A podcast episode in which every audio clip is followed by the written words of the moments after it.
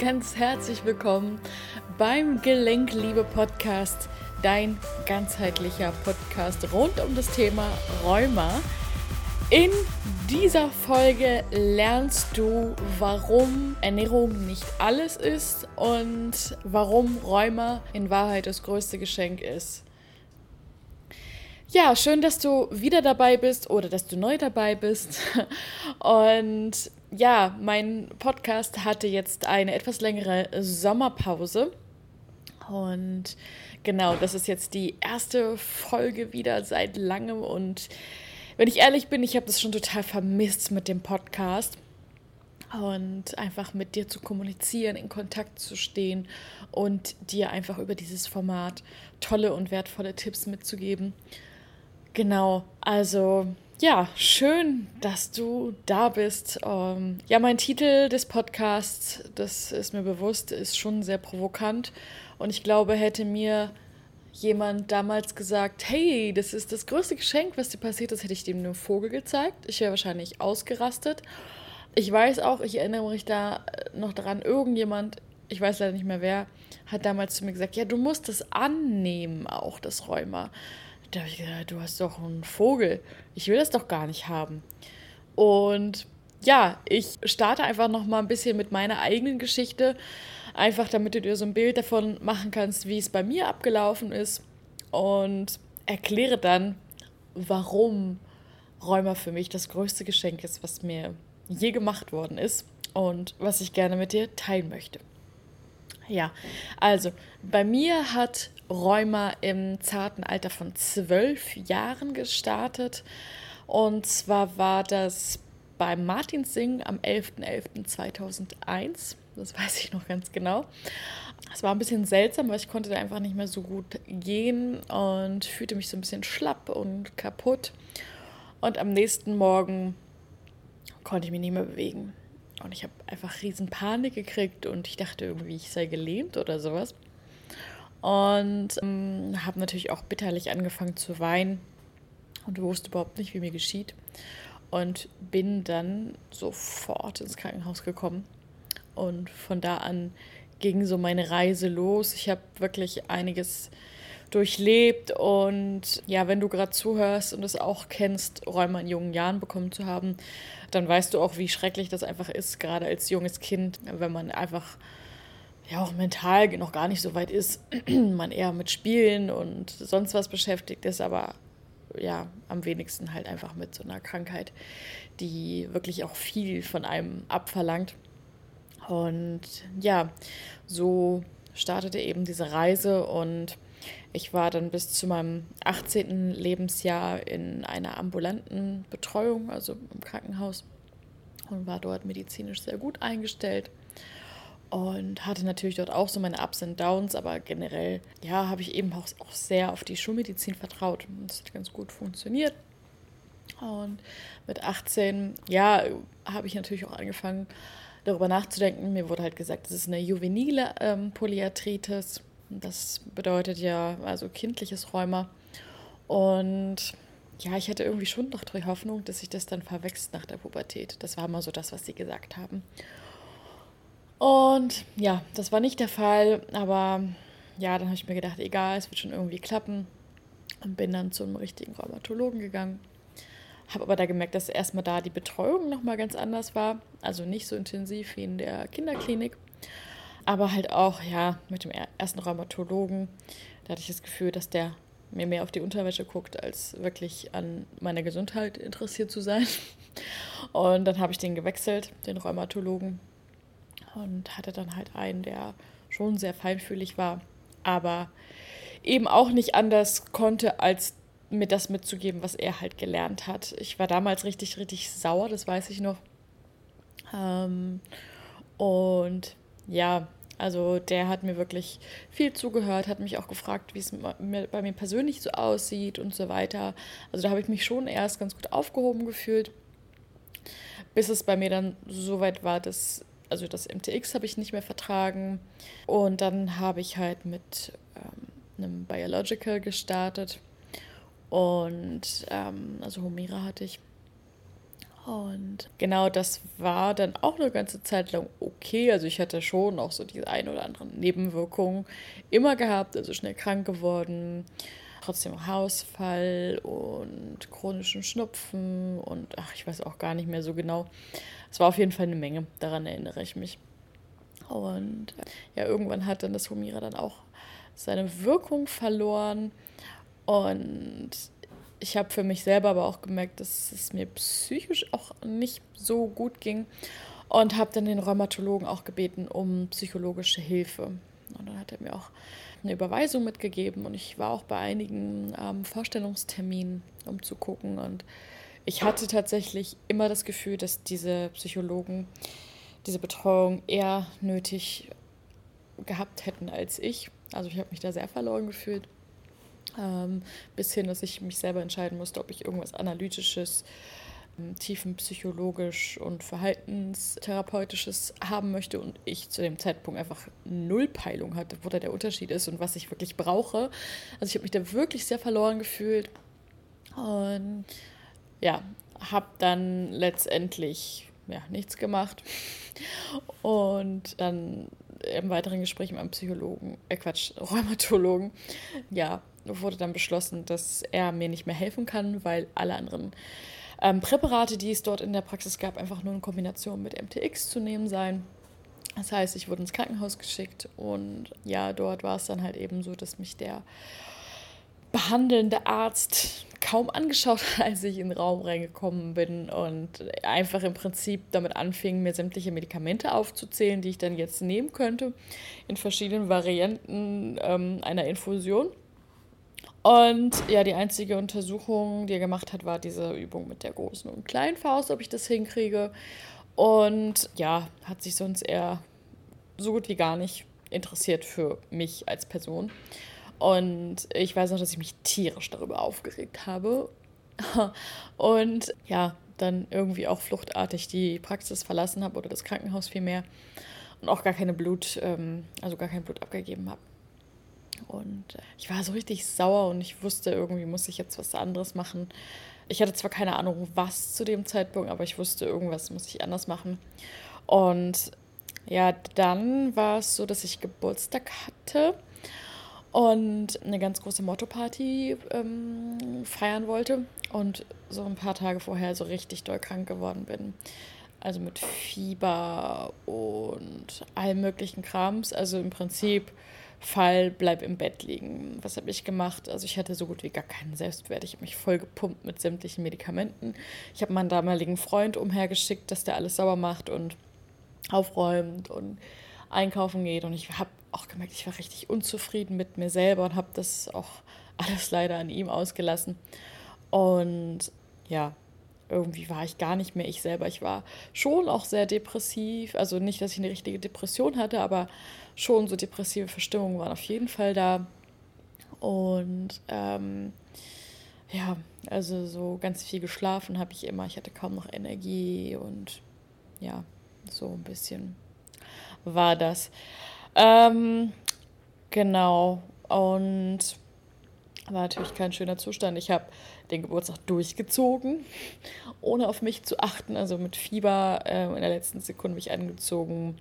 Dann auch immer noch rumgemeckert, weil nicht alles perfekt war. Und ähm, ich war auch sauer auf mich, weil irgendwie nicht alles so gelaufen ist, wie, wie ich mir das vorgestellt hätte. Heute, wenn ich darüber nachdenke, ich würde es nie wieder so machen. Aber gut, das ist ja immer alles ein Prozess im Leben. Und ja, dann habe ich halt den Geburtstag so durchgezogen. Und ein paar Tage später habe ich mich dann mit meinem Papa und seiner Frau getroffen.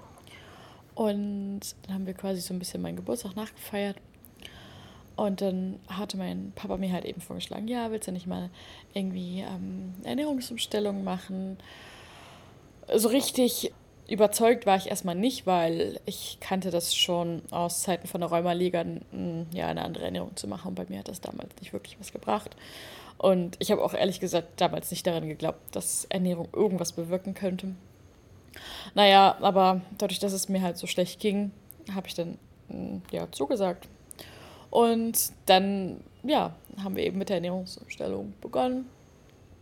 Und ich muss sagen, dass ich darüber sehr, sehr dankbar bin, also ja, im Prinzip bin ich meinem Papa und meiner Stiefmama sehr, sehr dankbar, weil wenn ich das nicht oder wenn sie mich nicht gefragt hätten und das mit mir gemacht hätten, dann wäre ich heute mh, mm, ja nicht da, wo ich heute bin.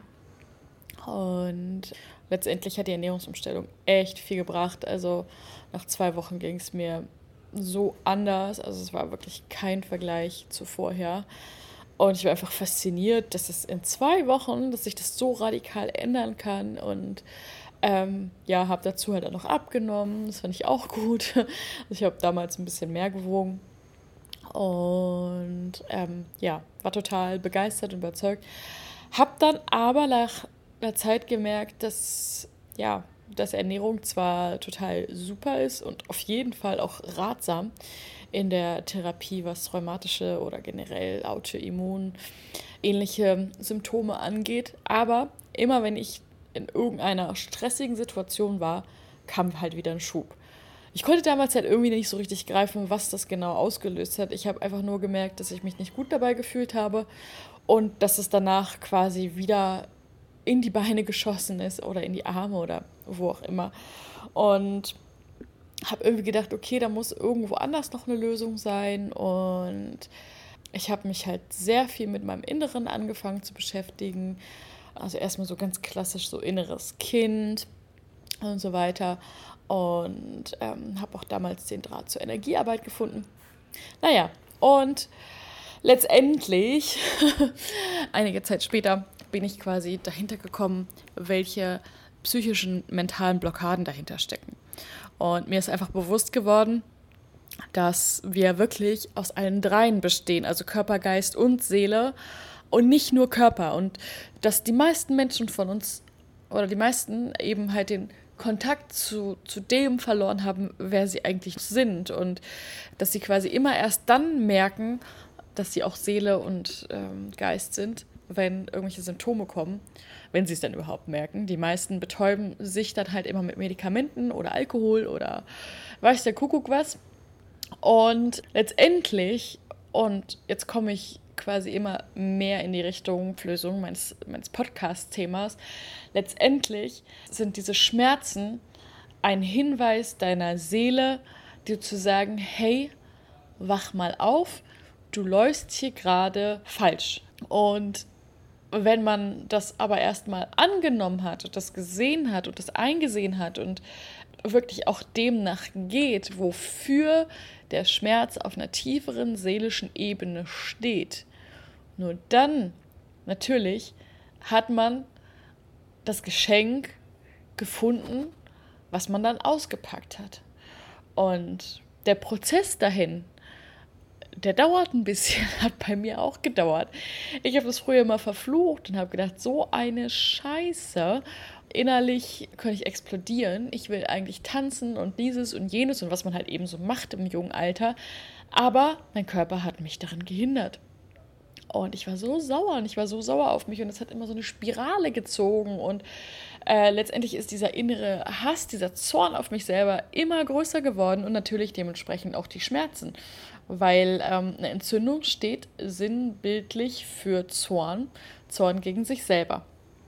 Und natürlich ist Rheuma nicht nur das, es hat einfach mehrere mentale Hintergründe.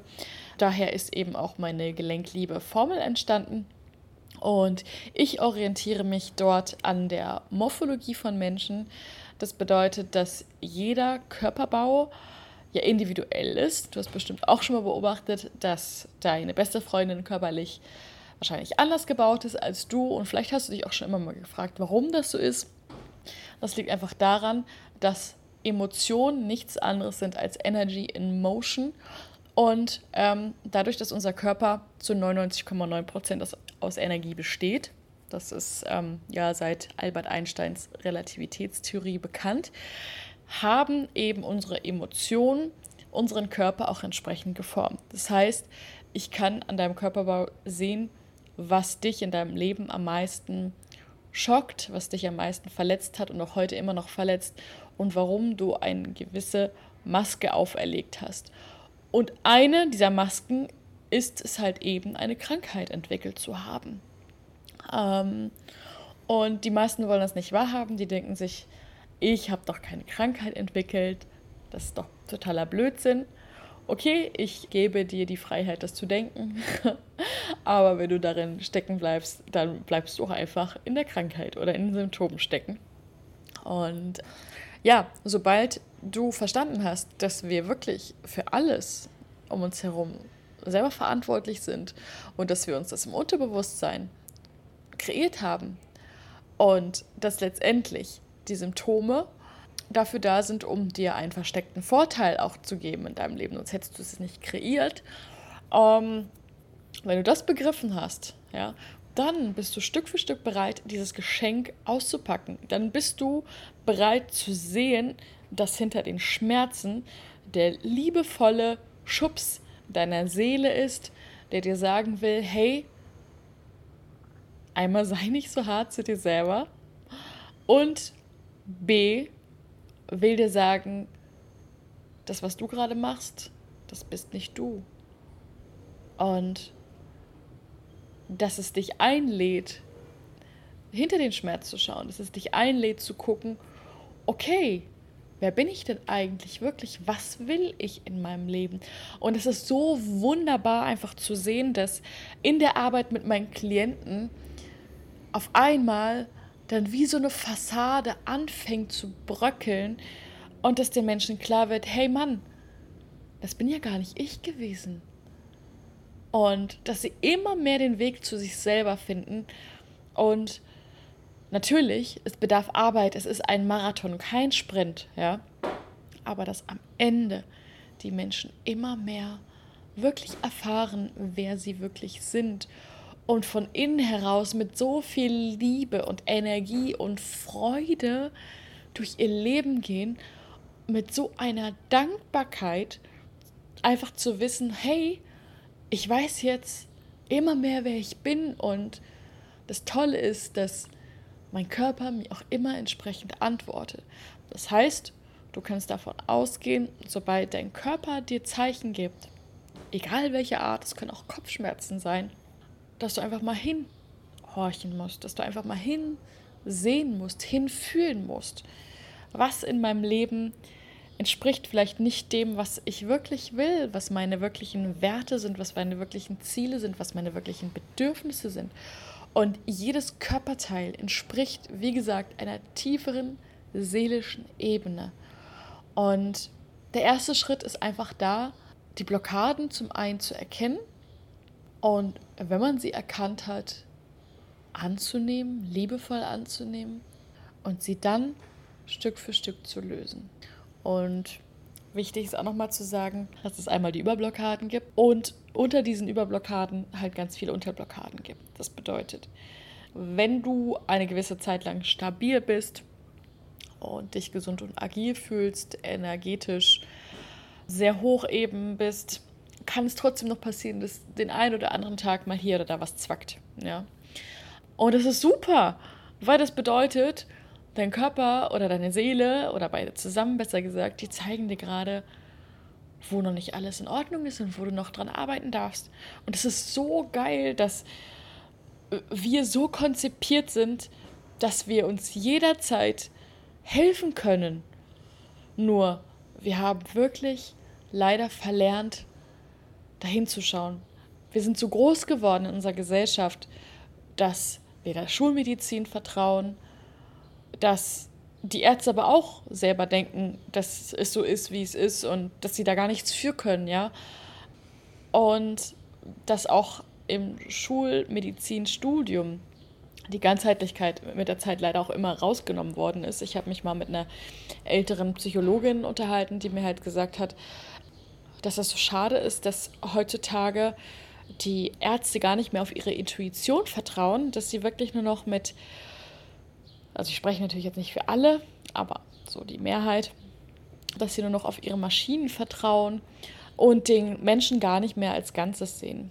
Und ja, dass es einfach so ein Entwicklungsprozess ist, dass wir immer oberflächlicher geworden sind. Es wird alles, soll einfach nur alles schnell gehen und man lenkt sich auch eher ab von dem, was so los ist.